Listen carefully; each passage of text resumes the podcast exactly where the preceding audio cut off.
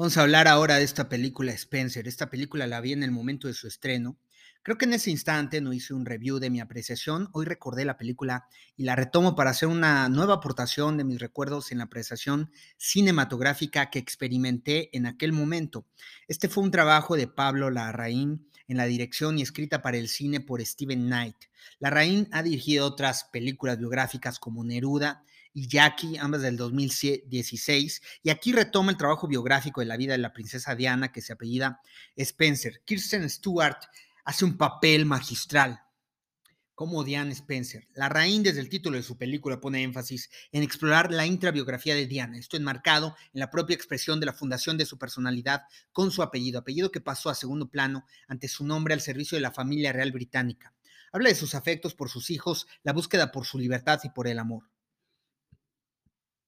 El drama y el sufrimiento en este escenario tan controlador, asfixiante que poco permite las equivocaciones y el fracaso, inmiscuidos en el chisme de todo el gremio del servicio de la familia real y el acoso permanente por los medios de comunicación inmiscuyéndose en su vida íntima, pues su vida íntima repercute en la vida pública. La rebeldía no está permitida en esta familia que depende de ser políticamente correctos. Este es el comienzo de la rebeldía por la búsqueda incesante de la libertad y porque Diana busca conferirse como una mujer plena, independiente y autónoma, busca la frugalidad, la libertad de cometer errores, de llevar una vida un poco más holgada y flexible, no con esta tremenda intromisión del estrés y la pesadez y el sufrimiento, por buscar aparentar todo lo que no es, lo que no es en la familia, lo que no es en el matrimonio, lo que no es en su figura pública.